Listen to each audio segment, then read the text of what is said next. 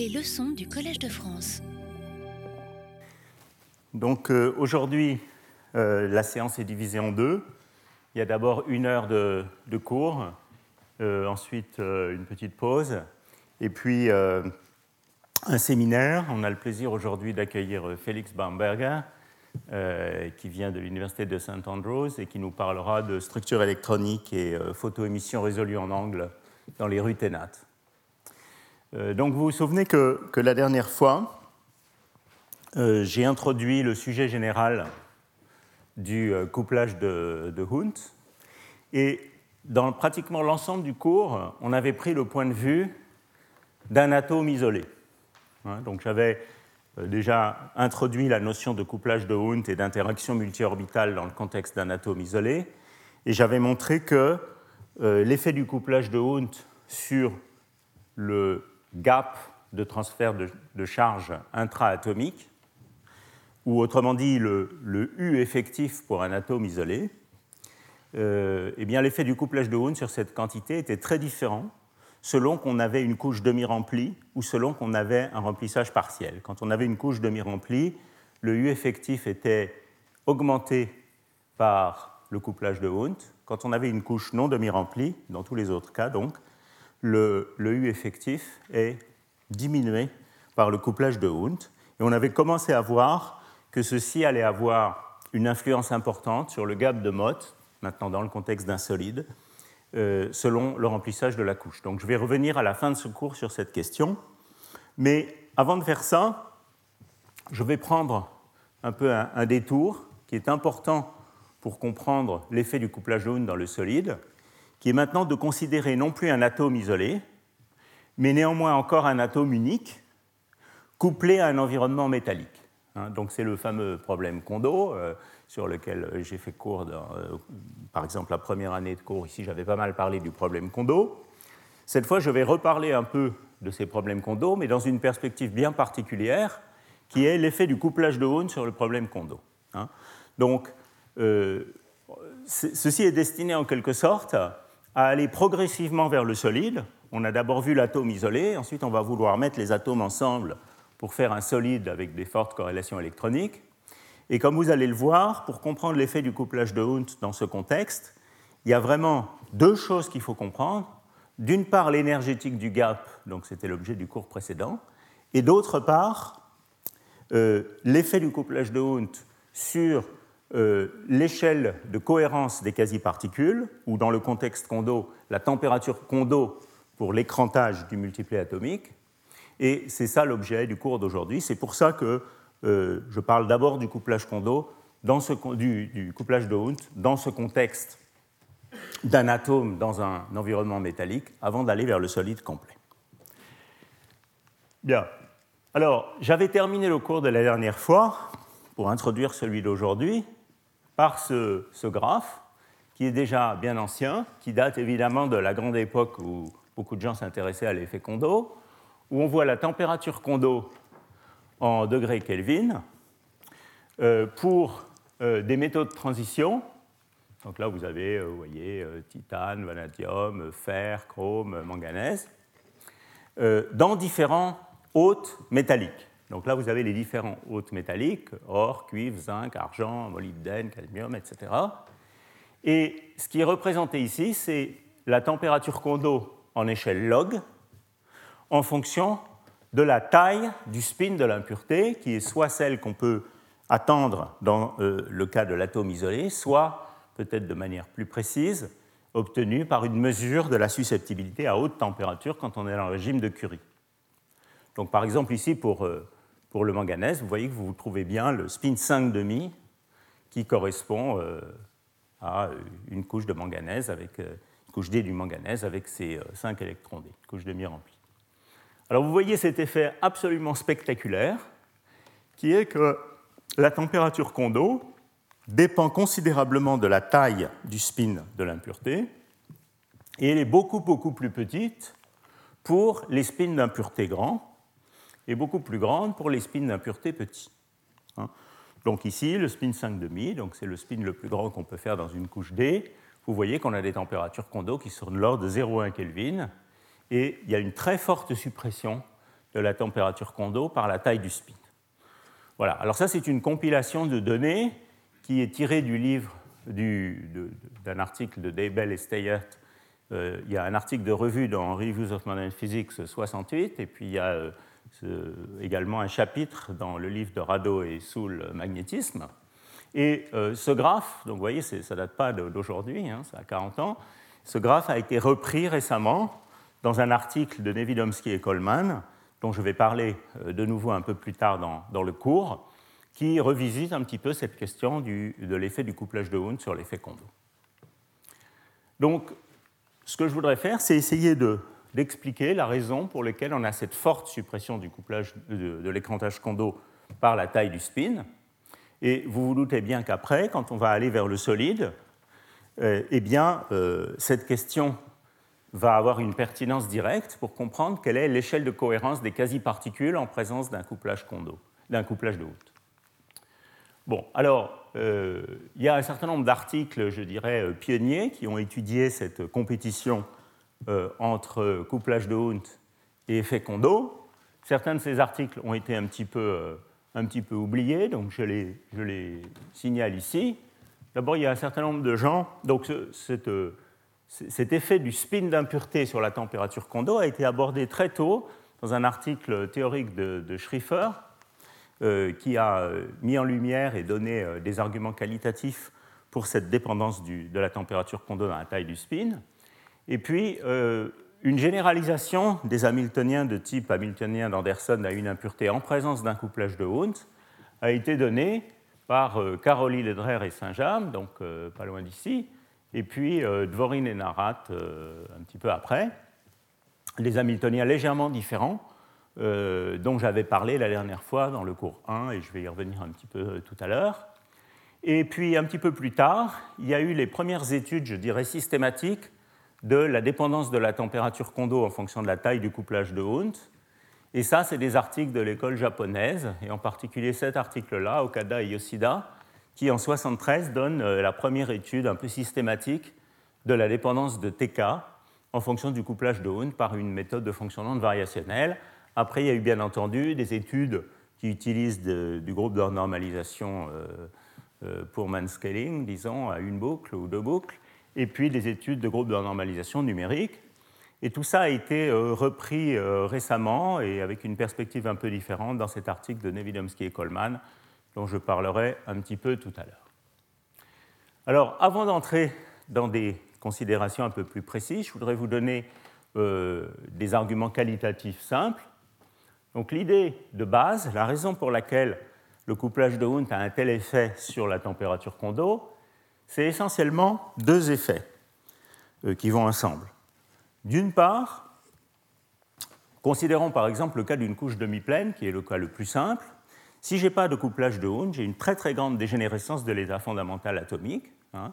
Donc le multiplet que je dois écranter par mes électrons de conduction est un multiplet très très dégénéré, ce qui veut dire qu'il y a beaucoup de canaux d'échange possibles entre les électrons de conduction et les électrons sur l'impureté.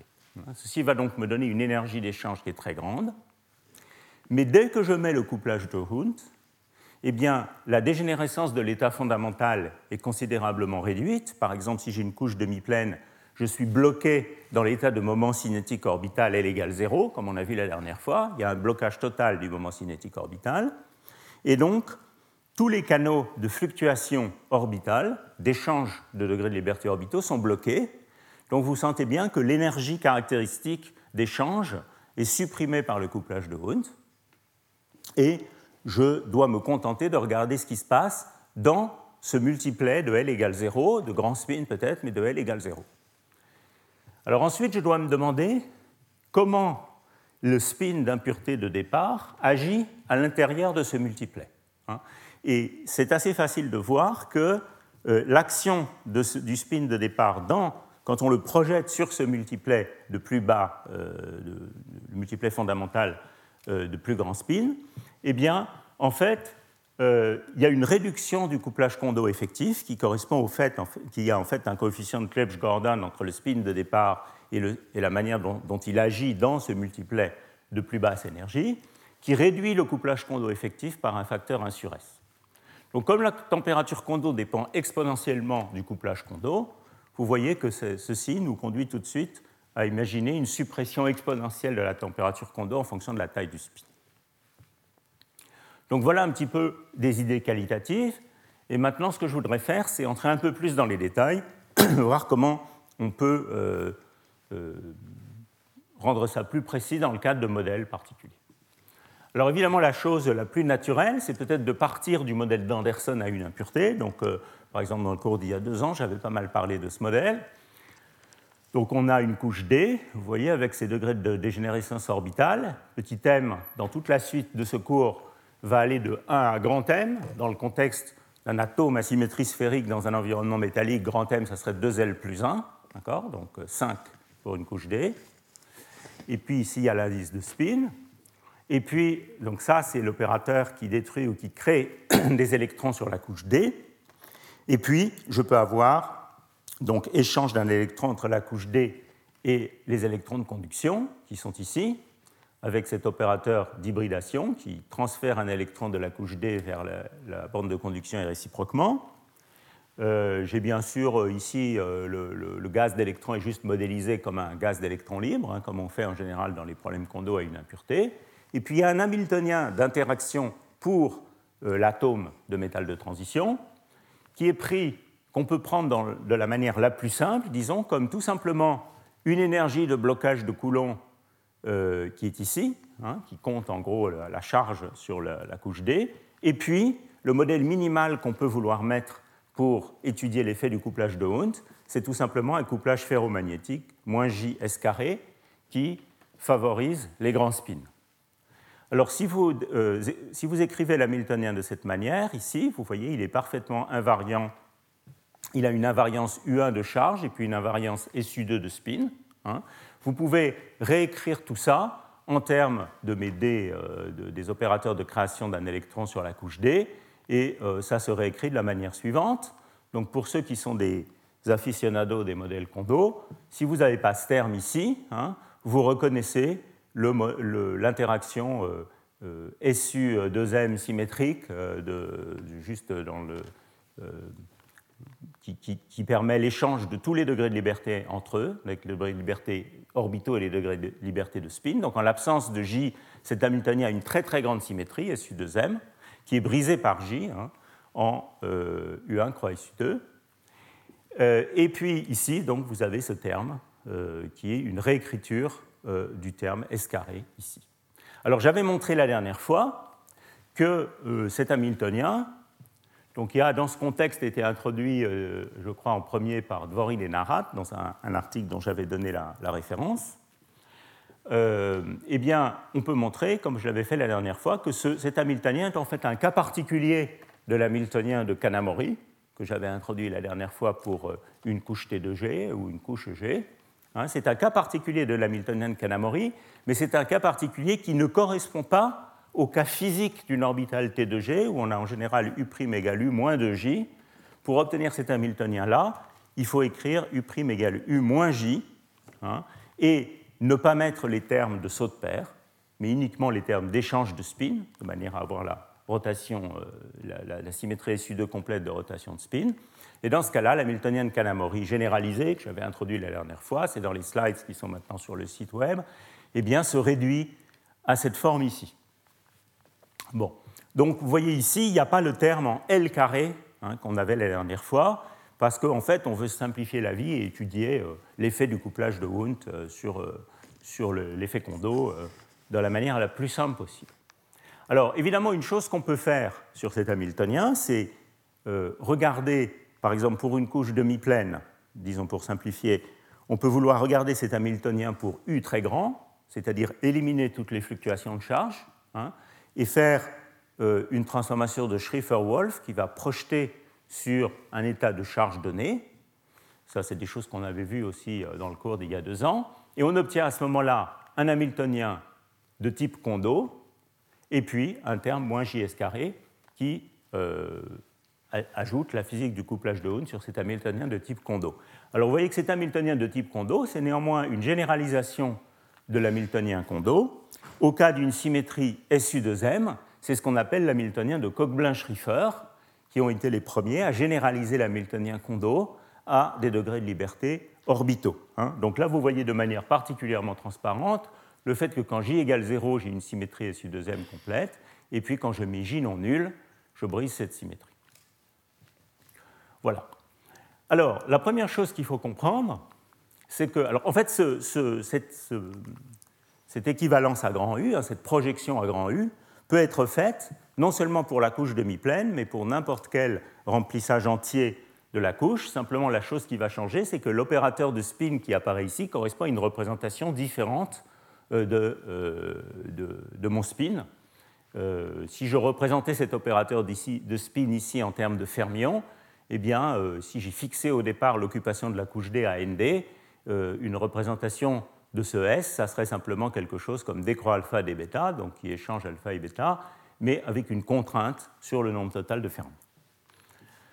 Bon, donc voilà, euh, pour J égale 0, c'est l'hamiltonien de Koch-Blanch-Riffer. C'est donc un hamiltonien dans lequel j'ai tous les processus d'échange possibles, de degrés de liberté orbitaux et de degrés de liberté de spin. Et il est bien connu, euh, pour ceux qui le connaissent, que euh, cet hamiltonien a un TK qui est au contraire considérablement augmenté par la dégénérescence orbitale. Alors ça, ça se comprend très bien par les arguments que je donnais tout à l'heure. En gros, la température Kondo, elle dépend exponentiellement de l'énergie euh, d'échange disponible. Si vous avez J égale 0, vous avez tous les canaux d'échange possibles dans le secteur des orbitales, dans le secteur de spin, et donc vous avez une température Kondo qui va être augmentée parce que cette énergie d'échange est augmentée. Et il y a plein de travaux sur l'hamiltonien de Koch-Blanch-Schrieffer, à commencer par Koch-Blanch-Schrieffer eux-mêmes, qui montrent que la température Kondo de ce problème à J égale 0 eh bien, elle est augmentée exponentiellement par rapport à la température Kondo d'un problème à une impureté pour euh, une seule orbitale. Donc le problème Kondo standard aura une température, un cutoff comme la largeur de bande fois exponentielle de moins 1 sur ρj. Hein, la constante de, couplage Kondo, c'est ρjk, où ρ est la densité d'état au niveau de Fermi et jk le couplage Kondo. Et ici, la température Kondo du modèle de Koch-Blanch-Riffer avec m canaux orbitaux devient exponentielle de moins 1 sur m rho j, c'est-à-dire c'est la température de Kondo du problème à une impureté à la puissance 1 sur m. Hein. Donc vous voyez, c'est une, une, très grosse augmentation de la température Kondo. Donc qualitativement, ça vient du fait que l'énergie d'échange disponible dans ce système avec très grande dégénérescence orbitale devient grande. Alors qu'est-ce qui se passe quand je mets... Alors euh, oui, avant de vous dire ça, je veux quand même signaler le fait que cette augmentation de la température Kondo par la dégénérescence orbitale, c'est quelque chose qui a été observé expérimentalement. Ce n'est pas l'objet du cours d'aujourd'hui, mais je, montre quand même un transparent sur ce sujet. Ça a été observé dans le groupe de Kees Decker et Leo Kubernoven à Delft, euh, dans une géométrie où on regarde un point quantique. Hein, donc on a deux électrodes, on a un point quantique, on fait du blocage de Coulomb sur ce point quantique. Ça, encore une fois, je vous réfère au cours d'il y a deux ans. On avait vu que c'est quelque chose qui conduisait à une situation de type Kondo, puisqu'on peut avoir un degré de liberté de spin sur le point quantique dans le régime de blocage de Coulomb. Et la particularité de faire ça avec non pas un point quantique ordinaire, mais avec un nanotube de carbone, vous voyez ici CNT, ça veut dire carbone nanotube, entre les deux électrodes, eh bien, c'est que ça nous permet d'avoir un degré de liberté supplémentaire. En fait, de manière intuitive, je n'ai pas le temps de rentrer dans les détails de, cette expérience, d'ailleurs, je n'ai pas vraiment préparé ça euh, aujourd'hui, euh, mais en gros, le degré de liberté supplémentaire, donc il y a le spin, et puis le degré de liberté supplémentaire, il est dû à la structure électronique des nanotubes de carbone, pour lequel il y a deux chiralités dans le nanotube de carbone, et c'est ça qui nous fournit un degré de liberté supplémentaire dans ce problème. Euh, on peut ajuster euh, la dégénérescence de ces niveaux sur le nanotube de carbone avec le champ magnétique et une tension de grille, et se placer dans une situation où on a une dégénérescence parfaite entre les quatre degrés de liberté, donc spin et euh, ce degré de liberté orbital, et comme ça se placer dans une situation où on a une symétrie SU4 parfaite, donc c'est le cas, si vous voulez, m égale 2 du modèle de Koch-Blanch-Riffer, et on voit une augmentation de la température Kondo dans ces expériences, dans cette situation. Voilà, donc je voulais quand même mentionner ça. Il y a eu pas mal d'articles théoriques aussi euh, proposant d'autres réalisations euh, multi-orbitales dans ce contexte des mésoscopiques. Bon, alors maintenant on veut brancher J. Alors, comme je le disais tout à l'heure, on s'attend à avoir une forte diminution de la température Kondo parce qu'on bloque les degrés de fluctuation orbitale et qu'on va avoir moins d'énergie d'échange. Alors, la première étude un peu quantitative de ça, elle est due, je crois, à Okada et Yoshida, donc aussi euh, dans les années 70, qui utilise une méthode variationnelle, je pense une sorte de méthode de Gunnarsson-Schönhammer en gros, et il montre que la température Kondo pour ce problème, en présence de J, en fait cette formule c'est pour J très grand, hein, pour J euh, euh, grand devant toutes les autres énergies, enfin pas grand devant U bien sûr, grand devant euh, le TK de départ, disons, eh bien, ce qu'on trouve, c'est que cette température Kondo, vous voyez maintenant, elle devient exponentielle de moins m sur rho jk. Donc j'attire votre attention sur la différence entre cette formule et celle-ci. Les m ne sont pas au même endroit, Ici, il y a 1 sur m hein, donc ça correspond à une augmentation énorme de la température Kondo. Ici, il y a exponentielle de moins m sur rho M, c'est quelque chose qui est potentiellement grand. Donc, c'est une diminution de la température Kondo. Voilà. Alors, vous voyez que si je compare la température Kondo en présence de J pour J grand et la température Kondo du modèle de Koch-Blanche-Riffer à J égale 0 de départ, eh bien, le facteur d'augmentation, c'est m carré. C'est un très gros facteur. Puisque j'avais 1 sur m et maintenant j'ai m au numérateur. En revanche, si je la compare à la température Kondo du problème d'une impureté Kondo avec un seul canal orbital, hein, eh bien cette augmentation, elle est d'ordre m. Alors je fais cette remarque ici parce que vous allez voir, ça va avoir une importance plus tard quand on euh, regarde un autre modèle comme point de départ que ce modèle, disons, de Koch-Blanche-Riffer-Hund dont je viens de parler. Voilà. Alors, en gros, la physique de cette diminution de la température Kondo, comme je le disais tout à l'heure, c'est que tous les canaux d'échange orbitaux sont bloqués par le couplage de Hund, d'une part, et d'autre part, le spin agit dans ce sous-espace euh, de moment orbital bloqué et de plus grand spin, euh, avec un coefficient de Clebsch-Gordon qui est, en fait, correspond à une réduction du couplage Kondo par un facteur 1 sur m. Et c'est ça qui permet de comprendre cette formule ici.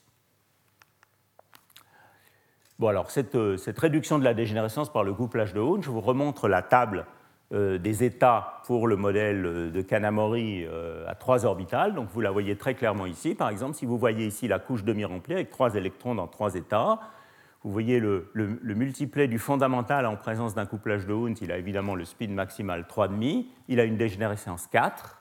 Hein. alors que si vous avez pas de couplage de Hund, tous ces états sont dégénérés, hein, comme vous le voyez ici, avec l'énergie de ces états, et vous obtenez une dégénérescence 20. Donc vous avez une très grosse levée de dégénérescence, et vous perdez beaucoup en degré de fluctuation, en, échange orbital quand vous branchez le couplage de Hund. Bien, alors voilà un, voilà un calcul qui a été fait euh, un peu plus tard, enfin même nettement plus tard, par Yanase et Yamada. C'est un calcul de groupe de normalisation euh, à l'ordre le plus bas, et qui vous donne la température Kondo. Donc ils ont suivi le flot du modèle euh, Koch-Blanche-Riffer-Hund, disons. Hein. Comme vous savez, quand on fait le groupe de normalisation pour ce couplage Kondo, eh bien, on trouve une divergence de l'interaction Kondo hein, à une interaction effective, à une, échelle d'énergie qu'on identifie avec la température Kondo du problème. Et euh, on représente ici cette échelle d'énergie en échelle log en fonction du log du couplage de Hund, tout ça normalisé au cutoff ou à la largeur de bande. Alors vous voyez ici, on part pour euh, log j sur d égale moins 6, ici, euh, donc j sur d très petit, on part de la situation où on a le modèle de Koch-Blanche-Riffer avec la symétrie complète SU2M et une grande température Kondo, et puis la température Kondo s'écrase exponentiellement, et on trouve ici pour j très grand une valeur qui s'est stabilisée dans ces unités en échelle log à moins 10. Alors si vous faites euh, l'algèbre, vous voyez qu'ici, donc ça c'est le cas de deux orbitales. Donc vous voyez ici, si à J petit, la température Kondo était, euh, euh, disons à peu près en échelle log, moins 2,5, ça veut dire que 1 sur mg, puisque la, formule de, la température Kondo pour Koch-Blanche-Riffer c'était exponentielle de moins 1 sur mg, hein, eh bien ça veut dire que 1 sur mg valait 2,5, où g c'est rho la constante de couplage. Et en revanche, ici, à J très grand, ça veut dire que, euh, donc ça, ça veut dire que même vaut 2, ça veut dire que 1 sur G vaut 5 dans ces calculs. Et vous voyez qu'à ce moment-là, à grand J, on s'attend à M sur G égale 10, 2 hein, fois 5. Et donc vous voyez, c'est exactement ce qu'on trouve ici. Donc la, réduction de cette température Kondo correspond bien aux estimations par un facteur m carré dans l'exponentiel. Voilà. Alors de même qu'il y a une réduction de la température Kondo, si je regarde maintenant la fonction spectrale de l'impureté, donc la densité d'état sur l'impureté, il y a aussi euh, une diminution, puisqu'elle est de l'ordre de TK, une diminution de la largeur de la résonance Kondo au niveau de Fermi. Donc ça, c'est un calcul de groupe de normalisation numérique beaucoup plus récent par Prouchko et Bula, et qui montre donc euh, la fonction spectrale de l'orbital D en fonction de l'énergie. Euh, donc ça, c'est pour J égale 0. Pour J, alors c'est un modèle, disons, de type Anderson-Hunt. Donc ici, ils ont choisi J égale U sur 100. Et donc vous voyez ici une résonance Kondo très fine. Et puis quand ils font J égale U sur 10, donc encore plus grand, eh bien ici vous voyez rien du tout. Il faut faire un zoom sur une échelle d'énergie beaucoup plus petite pour finalement voir une échelle Kondo, une résonance Kondo très très très étroite. Hein. Donc vous voyez cette très forte réduction de euh, la température Kondo de, la largeur de la résonance of soul par, euh, par l'échelle Kondo. Alors vous, vous doutez bien que maintenant, ça va avoir des conséquences directes quand on veut regarder le même problème, mais dans l'état solide, vraiment pour un modèle de Hubbard-Kanamori avec un couplage de Wundt.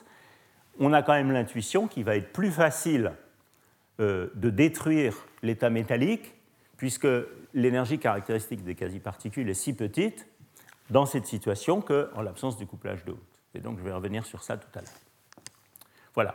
Alors récemment, euh, il y a une sorte de, point de départ différent qui a été euh, proposé et étudié pour étudier l'effet du couplage de Hund sur euh, l'effet Kondo. Et ça a donné lieu à une certaine quantité, une certaine confusion dans la littérature. Donc je voudrais clarifier un petit peu ce point. Donc en fait, au milieu des années 90, début des années 2000, toujours au Japon, euh, en particulier euh, Kusonose et Miyake, ont introduit un autre point de vue sur ce problème en introduisant, en considérant le problème suivant. Donc vous voyez, le problème suivant, ce n'est pas le même Hamiltonien que le modèle de Koch-Blanche-Riffer-Hunt ou d'Anderson-Hunt de tout à l'heure, c'est un problème différent. Vous voyez que si J égale 0 ici, eh bien, ce problème, c'est un problème de M, problème Kondo à une impureté complètement découplé. Hein, Ce n'est pas un problème de Koch-Blanche-Riffer où je peux avoir un échange de degrés de liberté orbitaux euh, arbitraires.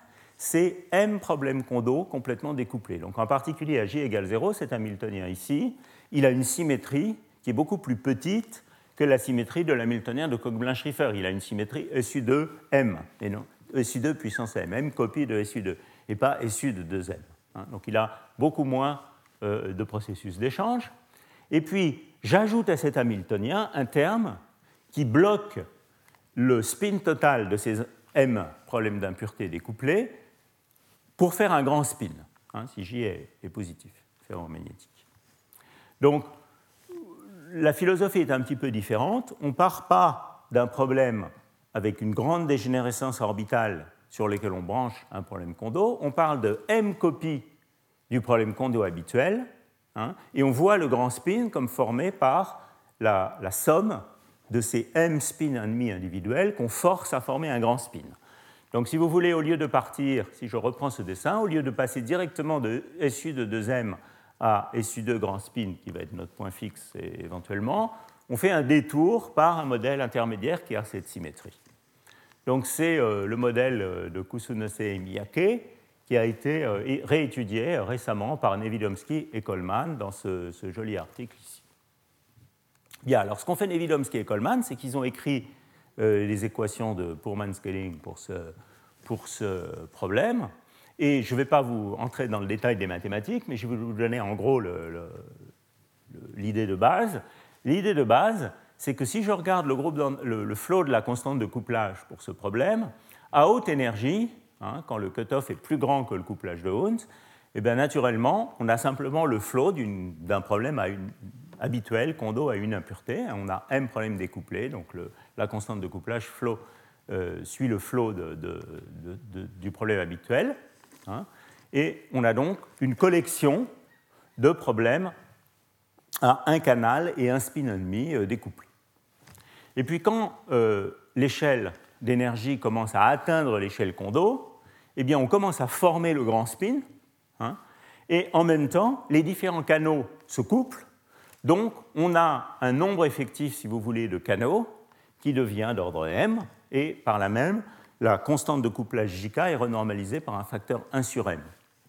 Et puis finalement, à une échelle basse, hein, qui est donc cette échelle Kondo réduite, on va trouver l'écrantage de ce grand spin. C'est ce passage d'un problème à un canal spin and demi à un problème à m canaux grand spin qui réduit la vitesse avec laquelle la constante de couplage tend vers l'infini et qui donc qui va dans, cette approche réduire la température Kondo où la constante de couplage diverge. Alors ça c'est illustré ici. Vous voyez les trois régimes de scaling de ce problème. Pour une échelle d'énergie plus grande que le couplage de Hund, vous avez une collection de m problèmes Kondo découplés. Quand vous commencez à atteindre lambda d'ordre JH, le couplage de Hund, eh bien vous avez le grand spin qui se forme, donc ces m spin and demi se bloquent en un grand spin. En même temps, la vitesse à laquelle le couplage effectif change diminue. Hein. et donc, au lieu d'avoir une température Kondo qui serait celle-ci, dans le problème à une impureté, vous avez une température Kondo beaucoup plus faible. Et ce qui apparaît naturellement dans ce problème, c'est la comparaison entre la température Kondo faible, où ce grand spin s'écrante, avec la température Kondo d'un problème à une impureté. Et vous voyez, si je reviens à cette formule, ce facteur de réduction, c'est un facteur qui est M, hein, et qui vient du, passage de un canal à M canaux. Ce n'est pas un facteur M carré. Hein. Donc, euh, si vous partez du modèle de Koch-Blanche-Riffer, eh bien, vous avez tendance à trouver ça. Si vous partez du modèle de Kusunose-Miyake, euh, revu et corrigé par Nevidomsky et Coleman, eh bien, vous avez tendance à trouver ça. Ces deux euh, réponses coïncident à très grand J. C'est la même réponse. D'accord? La question, quand même, se pose de savoir si, dans le régime de couplage de Hund intermédiaire, ces deux approches donnent le même résultat. Hein, c'est-à-dire, est-ce que, euh, donc je reviens à ma courbe qui représente la température Kondo en fonction de J, eh bien, on a vu que les deux approches donnent le même résultat pour euh, la température Kondo à grand J, mais est-ce que le comportement à J intermédiaire dans ces deux approches est le même? Ce n'est pas du tout évident, et en fait la réponse est probablement non en général, puisque ici, euh, quand je pars du vrai problème de départ, j'ai deux choses qui se passent en même temps d'une part la formation du grand spin et d'autre part le blocage des degrés de liberté orbitaux. Les deux choses se passent en même temps. Alors que quand je fais ce détour par ce modèle intermédiaire, je pars d'un modèle où il n'y a pas de degrés de liberté orbitaux du tout au départ. Et donc ça ne va pas donner les mêmes lois pour le comportement intermédiaire euh, à, J fini. Alors en effet, si, euh, si on intègre les équations de Nevidomsky et Coleman pour ce problème, on trouve pour le régime de J intermédiaire, donc maintenant cette formule, ce n'est pas la formule que je donnais tout à l'heure à grand c'est le, régime de J intermédiaire, on trouve un comportement de la température Kondo en loi de puissance. Donc vous voyez dans le cas de deux orbitales, ce serait une loi en 1 sur J. Hein. Et effectivement, quand on fait des calculs de groupe de normalisation numérique, donc ça c'est des calculs euh, qu'a fait Yerney Moravlier, que j'ai reproduit ici, euh, merci Yerney, pour euh, la susceptibilité en fonction de la température, eh bien, vous voyez qu'effectivement, on part de ce régime de, euh, de, M copies indépendantes. On a une remontée de susceptibilité qui est due à la formation du grand spin. Donc on passe d'une constante de Curie correspond au spin en demi à un régime intermédiaire où on aurait presque la constante de Curie d'un grand spin. Et puis finalement l'écrantage. Et si je regarde la température Kondo, donc la température où je trouve l'écrantage en fonction de J, donc ça c'est le même graphe que tout à l'heure, mais cette fois pour le modèle de Kusunose, Miyake, Nevidomsky, Coleman, eh bien je trouve bien un régime intermédiaire qui est en 1 sur J. En revanche, si on fait du groupe de normalisation numérique pour le modèle de départ, euh, d'après euh, ce que les gens qui ont fait du groupe de normalisation numérique me disent, eh ben, on trouve un régime en fait, euh, qui avec une loi de, de puissance plus forte que ce 1 sur J. Bon, donc ce n'est pas du tout clair que le régime de J intermédiaire soit euh, correctement décrit par ce modèle, mais ce modèle, il a l'avantage d'être assez intuitif, donc il a aussi une, il a aussi une, a aussi une certaine vertu euh, à, le considérer. Bon, alors, je crois que c'est à peu près tout ce que je voulais vous dire sur euh, l'aspect Kondo lui-même, puisque ce cours n'est pas consacré à l'effet Kondo. Euh, le résumé des choses, hein, le, point important euh, que j'ai déjà répété plein de fois, c'est que le couplage de Hund diminue l'échelle Kondo et rend euh, l'écrantage du multiplet fondamental beaucoup plus difficile, hein, parce qu'on perd énormément de degrés de liberté de, canaux d'échange. Alors maintenant, ce que je voudrais faire, c'est vous montrer quelles sont les conséquences de, de ça pour le solide. Hein, quand on passe maintenant à un solide périodique d'atomes. Alors, on a vu ce problème la dernière fois d'un point de vue purement atomique. Et maintenant, je voudrais mettre les deux choses ensemble. Le point de vue purement atomique, l'énergétique d'un atome individuel, et puis le point de vue un atome plongé dans un bain. Alors, ce que je vous montre ici, ce sont des calculs. Donc, cette fois, on regarde un modèle de Hubbard Kanamori. Hein, donc on a des électrons qui sautent sur un réseau. Donc je peux peut-être vous montrer le type d'hamiltonien qu'on regarde. Voilà, ça va être. Ah ben là, il n'y a que le terme, le terme d'interaction. Bon, manque de chance. Donc on a, par exemple, dans ce calcul, trois bandes d'électrons. Hein, donc c'est trois bandes d'électrons dégénérés. Hein. donc c'est un système qui euh, décrirait de manière assez réaliste un multiplet T2G euh, dégénéré, donc un oxyde de métal de transition où seul les T2G soit, soit plein. Donc j'aurai une dispersion, peu importe ce qu'elle est, de mes bandes, quelque chose comme ça.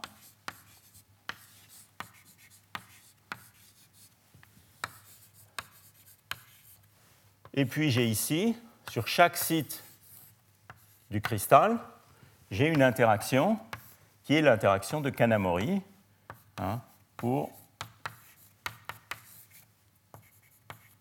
mes électrons D. Hein, donc l'Hamiltonian Kanamori, on l'a vu la dernière fois, et c'est avec ça qu'est fait ce calcul-là. Alors ce calcul, il est fait en utilisant des méthodes de champ moyen dynamique, peu importe les, les détails techniques, mais ce sur quoi je voudrais attirer votre attention, c'est la dépendance du U critique en fonction du couplage de Hund. Donc le U critique, c'est le U critique qui sépare une phase métallique pour U plus petit que U critique d'une phase isolante de Mott pour U plus grande que U critique, et ici on ne regarde que les phases paramagnétiques du problème. Donc c'est vraiment l'ouverture du gap de Mott dans une phase paramagnétique. Évidemment, par là-dessus, il faudrait rajouter le magnétisme. Donc vous avez U critique, normalisé à la demi-largeur de bande, qui sont toujours mes unités favorites, en fonction du couplage de Hund, pour trois situations.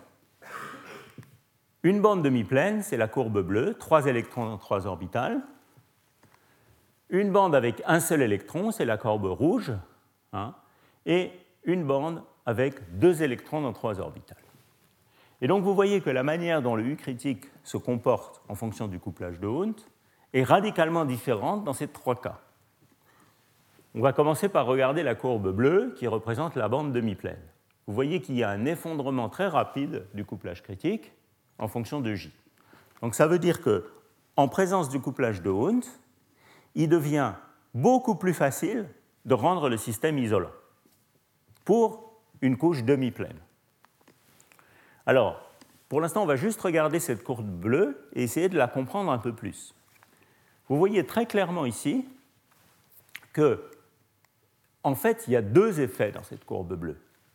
Il y a un effet à grand J. Alors évidemment, cette courbe s'arrête ici. Pourquoi elle s'arrête ici? Parce que dans ce modèle, si on ne peut pas rendre J plus grand que U sur 3, parce que l'interaction devient négative. D'accord? Euh, Donc euh, on s'arrête ici, qui correspond à ce point-là. Euh, ce que vous voyez ici, c'est que à grand J, asymptotiquement, on irait vers une sorte de comportement linéaire. Alors en fait, il y a une droite qui a été tracée ici, mais j'ai l'impression que vous ne pouvez pas la voir.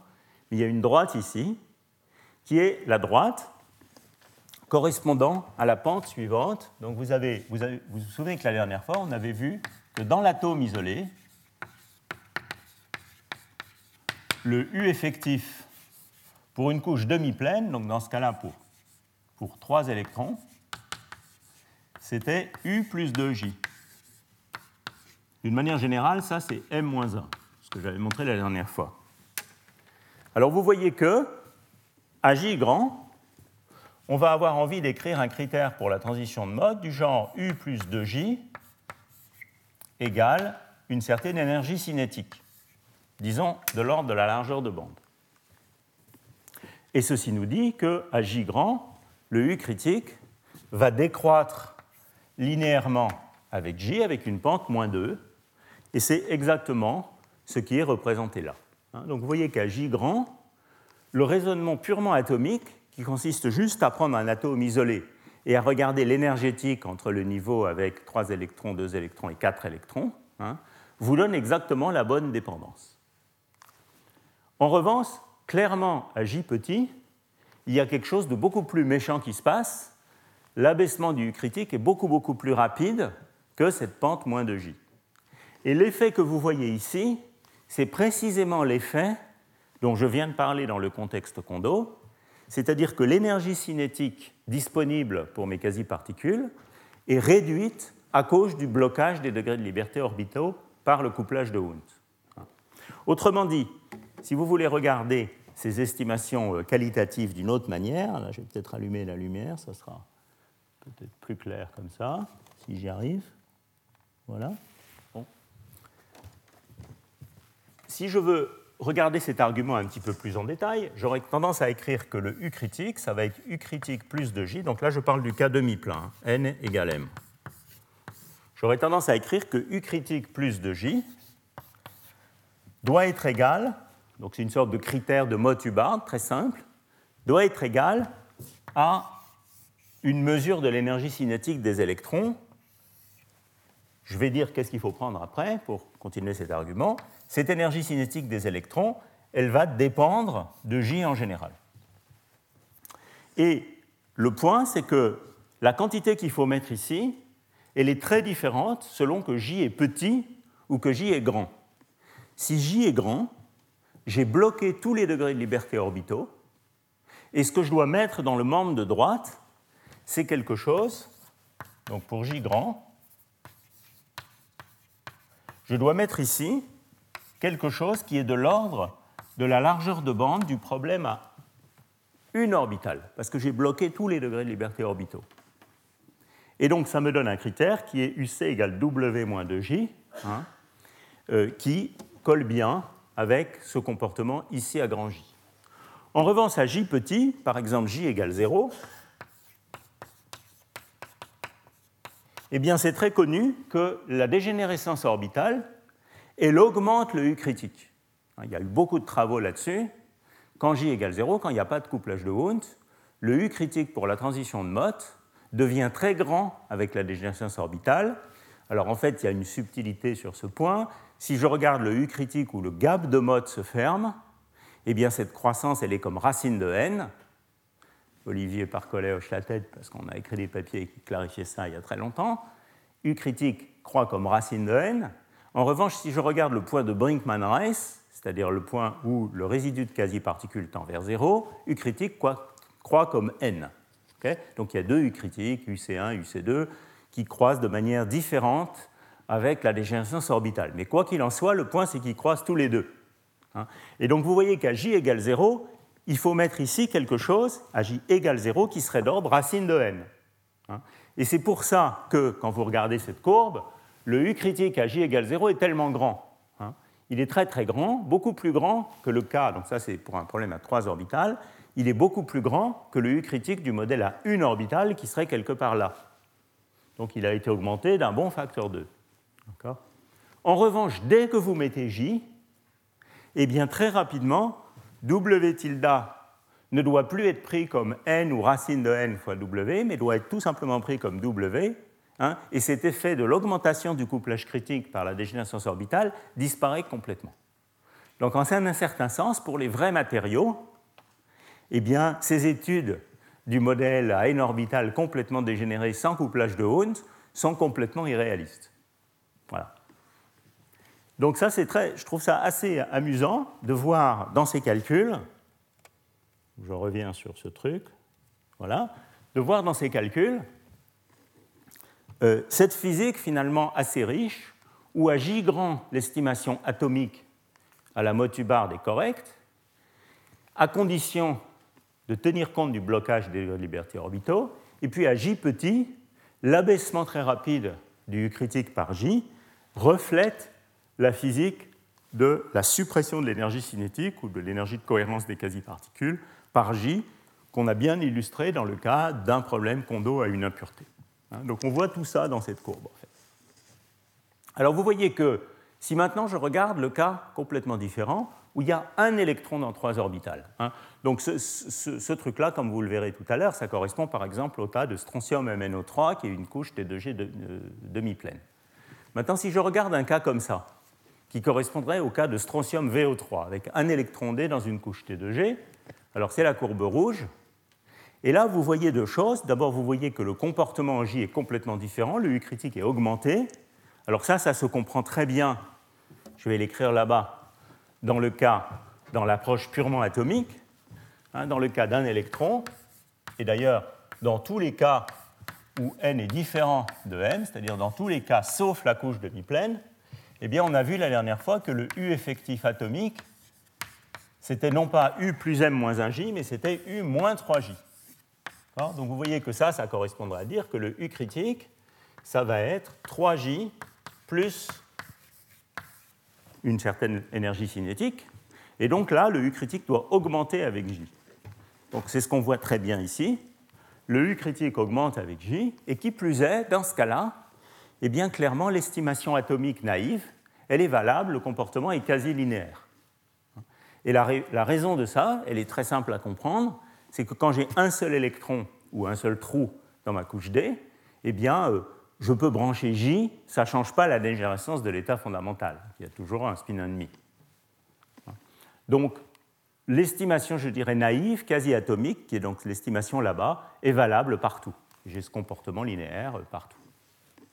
Et puis il y a un cas intermédiaire qui est particulièrement amusant, qui est le cas vert, où j'ai deux électrons dans trois orbitales, ou quatre électrons dans trois orbitales, hein, c'est le cas miroir avec deux trous. Et là, vous voyez qu'il y a un comportement non monotone de cette courbe. À J grand, l'argument atomique est correct, c'est-à-dire j'ai une augmentation du critique. Par contre, à J petit, c'est l'effet de blocage, de diminution de, l'écrantage, Kondo, ou de diminution de l'énergie des quasi-particules, qui joue, et le U critique diminue. Et donc, les cas qui ne sont pas un seul électron dans la bande ou la bande demi-remplie, ils sont plus complexes. Vous voyez que la physique de Hund peut soit promouvoir l'état corrélé, isolant, soit promouvoir l'état métallique, selon le régime.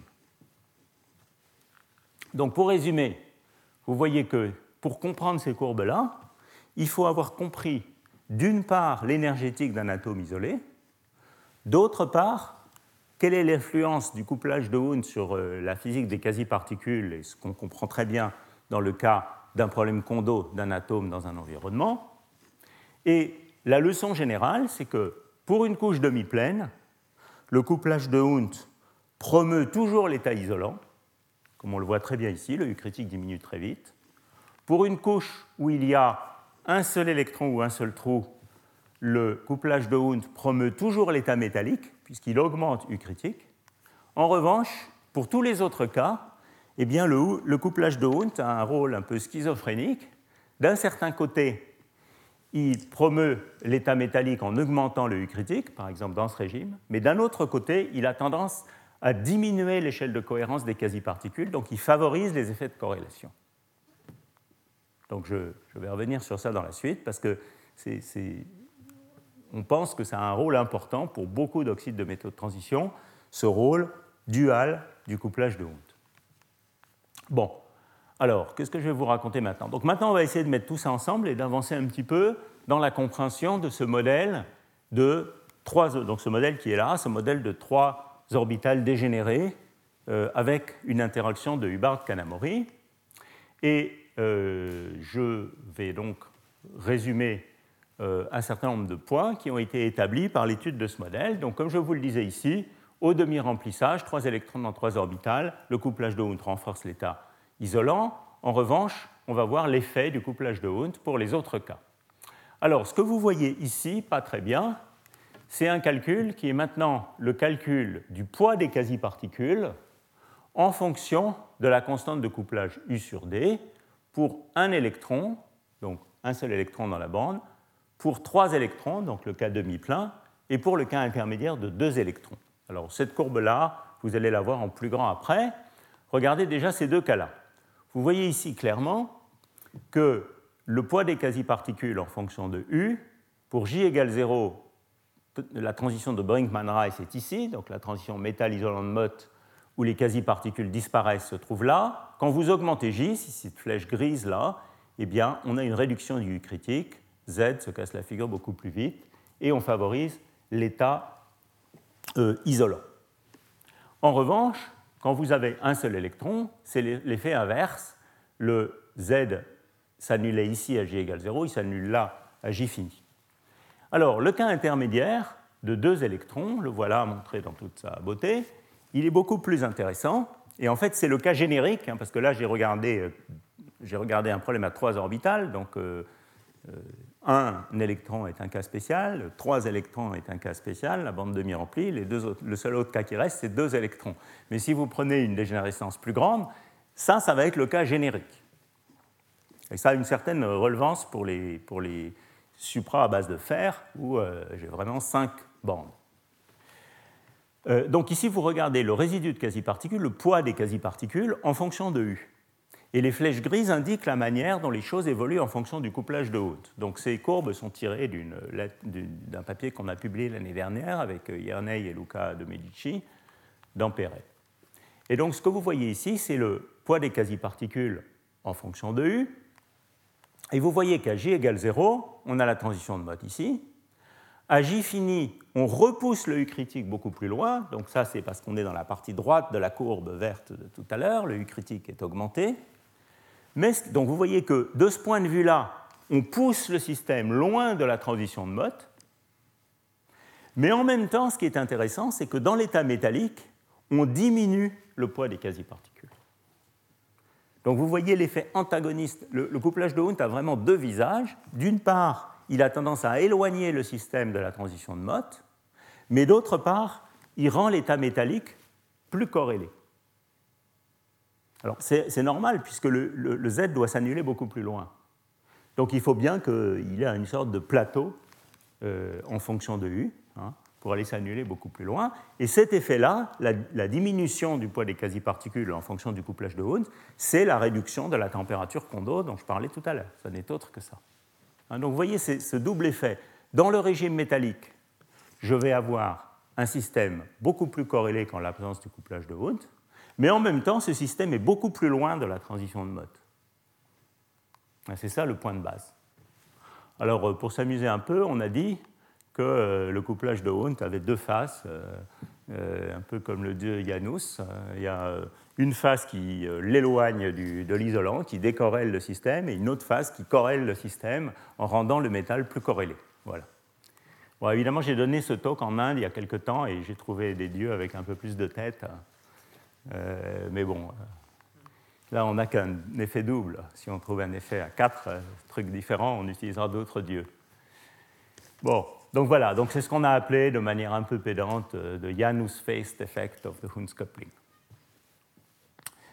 Bon, alors, maintenant ce que je voudrais faire, c'est essayer de vous représenter ça autrement. Donc restons dans le domaine des modèles pour l'instant. Donc oubliez pour l'instant les matériaux qui sont sur ce graphe. Je vais en parler dans cinq minutes. Ce qui est représenté ici, c'est euh, une autre représentation finalement de ces courbes, où on met dans une sorte de euh, carte en couleur l'intensité du poids des quasi-particules en fonction du remplissage de la bande et du couplage, couplage de, Mott, hein, du couplage de Hubbard, U sur D, pour une valeur fixée de J sur U. Alors pourquoi on choisit de faire les choses comme ça? Parce que j'avais expliqué au cours 1 que quand on se promenait de la gauche vers la droite de la ligne des méthodes de transition, U augmentait, mais J augmentait aussi, et en fait on peut, par des estimations simples, voir que le rapport J sur U est, disons, grosso modo constant. Donc c'est assez raisonnable dans les modèles d'étudier les choses de cette manière. On étudie les choses en fonction de U et on fixe J sur U à une valeur à peu près réaliste, qui ici a été pris autour de 0,15, qui est à peu près réaliste pour les, pour les oxydes, si on tient compte de l'écrantage du U et de l'écrantage beaucoup plus faible du J. Alors vous voyez ici ce qu'on voit, c'est que plus le, le, code de couleur est sombre ici, donc pour ces couleurs-là, plus le système est peu corrélé, donc meilleur est le métal, en revanche, les couleurs claires correspondent à un poids des quasi-particules tout petit, donc un métal très corrélé. Et donc vous voyez ce qui se passe là, c'est que au demi-remplissage, le U critique, qui est cette barre noire, est devenu très petit. Hein, et pour avoir un métal très corrélé, il faut être très près de la transition de Mott. Donc pour une couche demi-pleine, euh, d'abord, la plupart du temps, on va avoir des systèmes isolants. Hein, et si on veut voir des métaux corrélés, il faudra se placer très près de la transition de Mott. Et c'est donc vraiment la proximité de la transition de Mott qui contrôle la physique des corrélations. En revanche, pour une couche qui a euh, un électron par site, hein, par exemple strontium VO3, eh bien, le U critique est augmenté par l'effet du J. Hein, et donc, euh, généralement, on va avoir des métaux relativement peu corrélés, sauf si on introduit les distorsions structurales qui vont lever la dégénérescence. Pour tous les autres cas, eh bien, on peut avoir des métaux très corrélés, donc qui correspondent à toute cette zone extrêmement claire ici, et néanmoins être très loin du U critique de la transition de Mott. Donc, l'idée de base qui aussi structure euh, ce cours et qui a structuré pas mal de publications récentes dans ce domaine, c'est que, en présence d'un couplage de Hund, on peut avoir des corrélations fortes sans que cette physique soit liée à la proximité de la transition de Mott. Hein, c'est ça l'idée de base.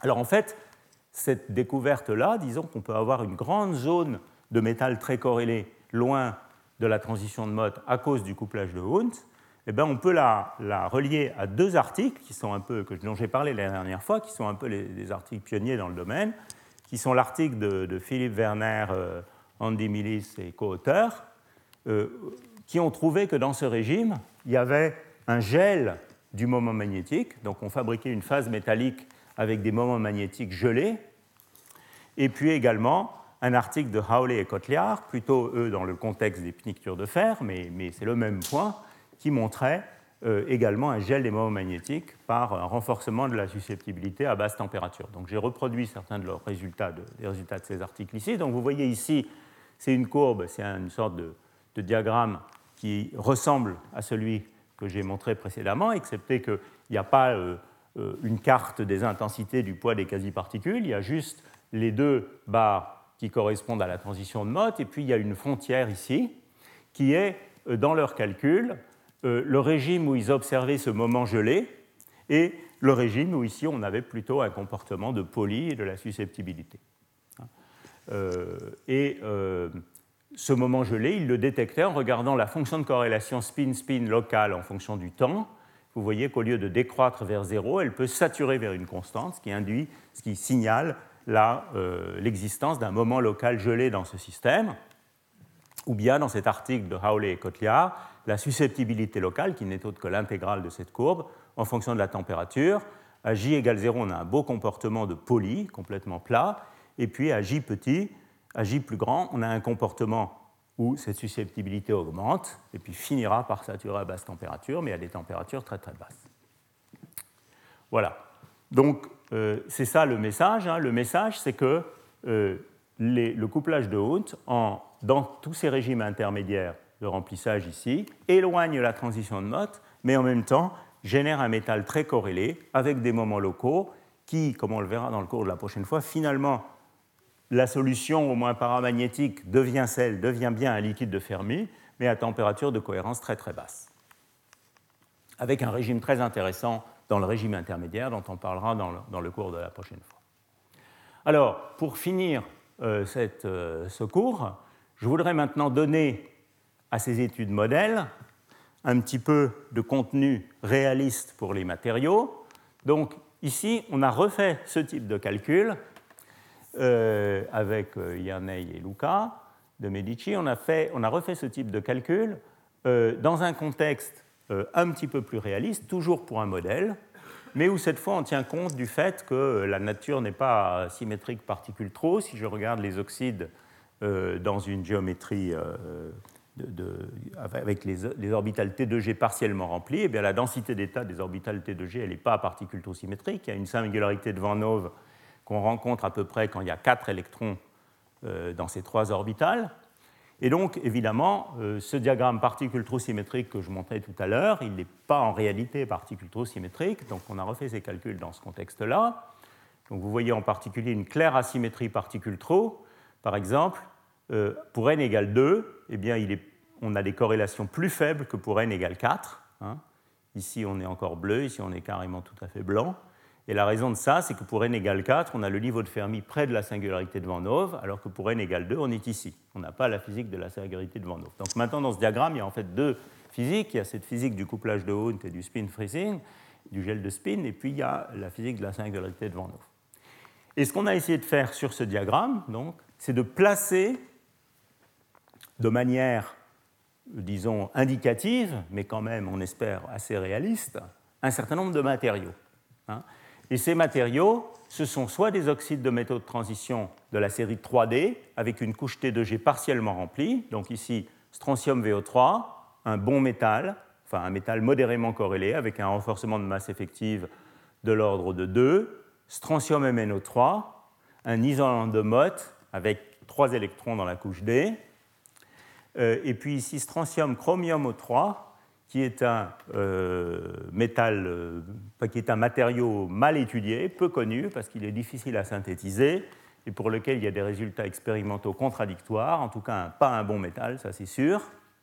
Donc ça c'est par exemple trois oxydes de métaux de transition de la couche 3D, et vous voyez que les différences de physique entre ces trois matériaux, un isolant, un métal relativement bon et un mauvais métal, s'expliquent très bien dans cette image.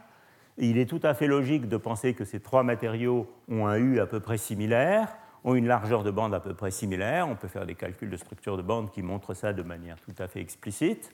La chose qui les distingue vraiment, c'est le remplissage de la couche D, qui fait que la couche demi-pleine, elle devient isolante, pour la raison que j'expliquais tout à l'heure. Celui-là, il a relativement bon métal parce que le U critique a été poussé très loin, pour les raisons que j'expliquais tout à l'heure aussi. Par contre, celui-là, comme il a deux électrons dans la couche D, il tombe dans la région de mauvais métal. Alors on peut reprendre le même type d'argumentaire pour les oxydes de métaux de transition de la couche 4D. Et dans le cas de la couche 4D, ça devient particulièrement intéressant parce que les orbitales 4D, elles sont beaucoup plus larges, beaucoup, beaucoup plus euh, étendues, hein, et euh, donc elles vont donner des largeurs de bande plus grandes. Par ailleurs, le U va aussi être beaucoup plus écranté, donc les U sont plus petits.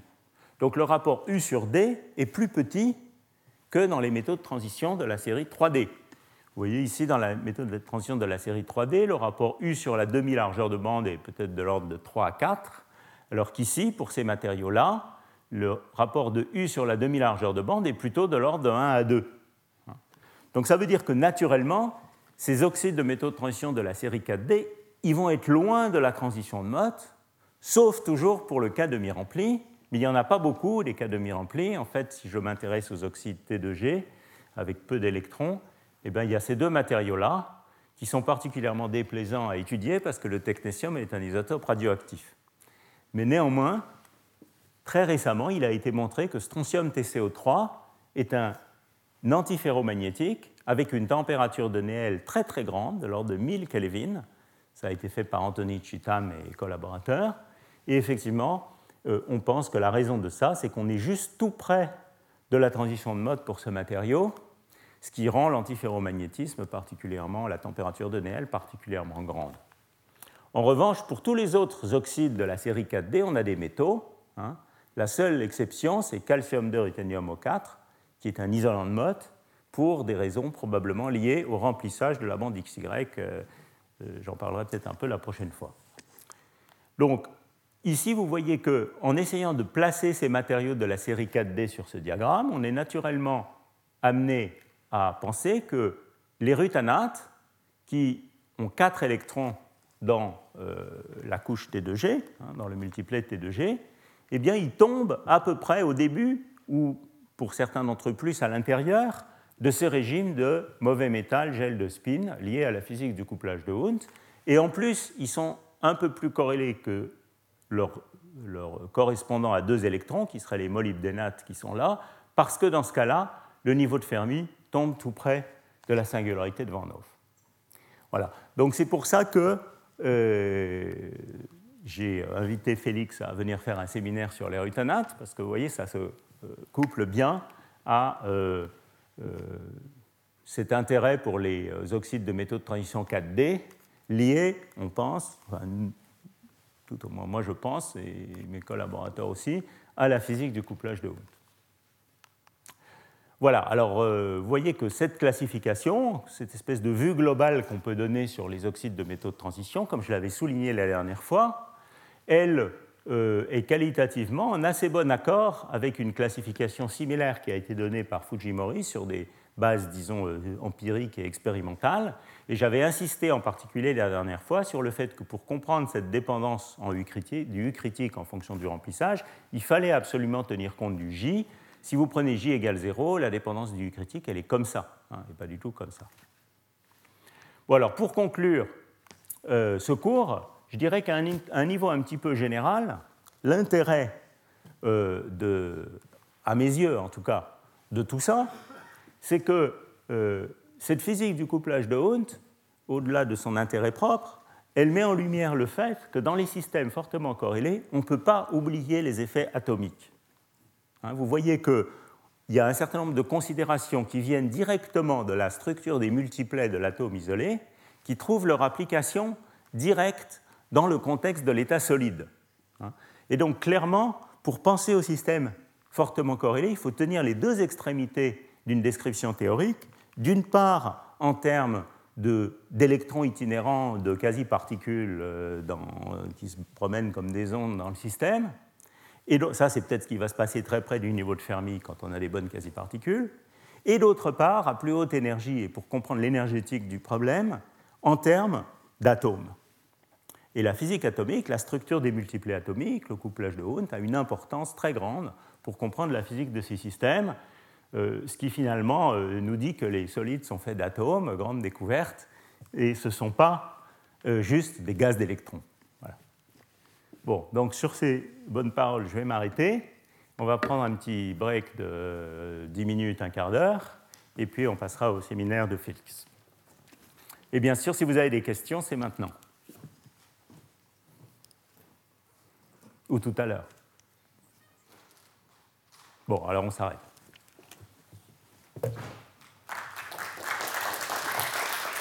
Retrouvez tous les contenus du Collège de France sur www.colège-2-france.fr.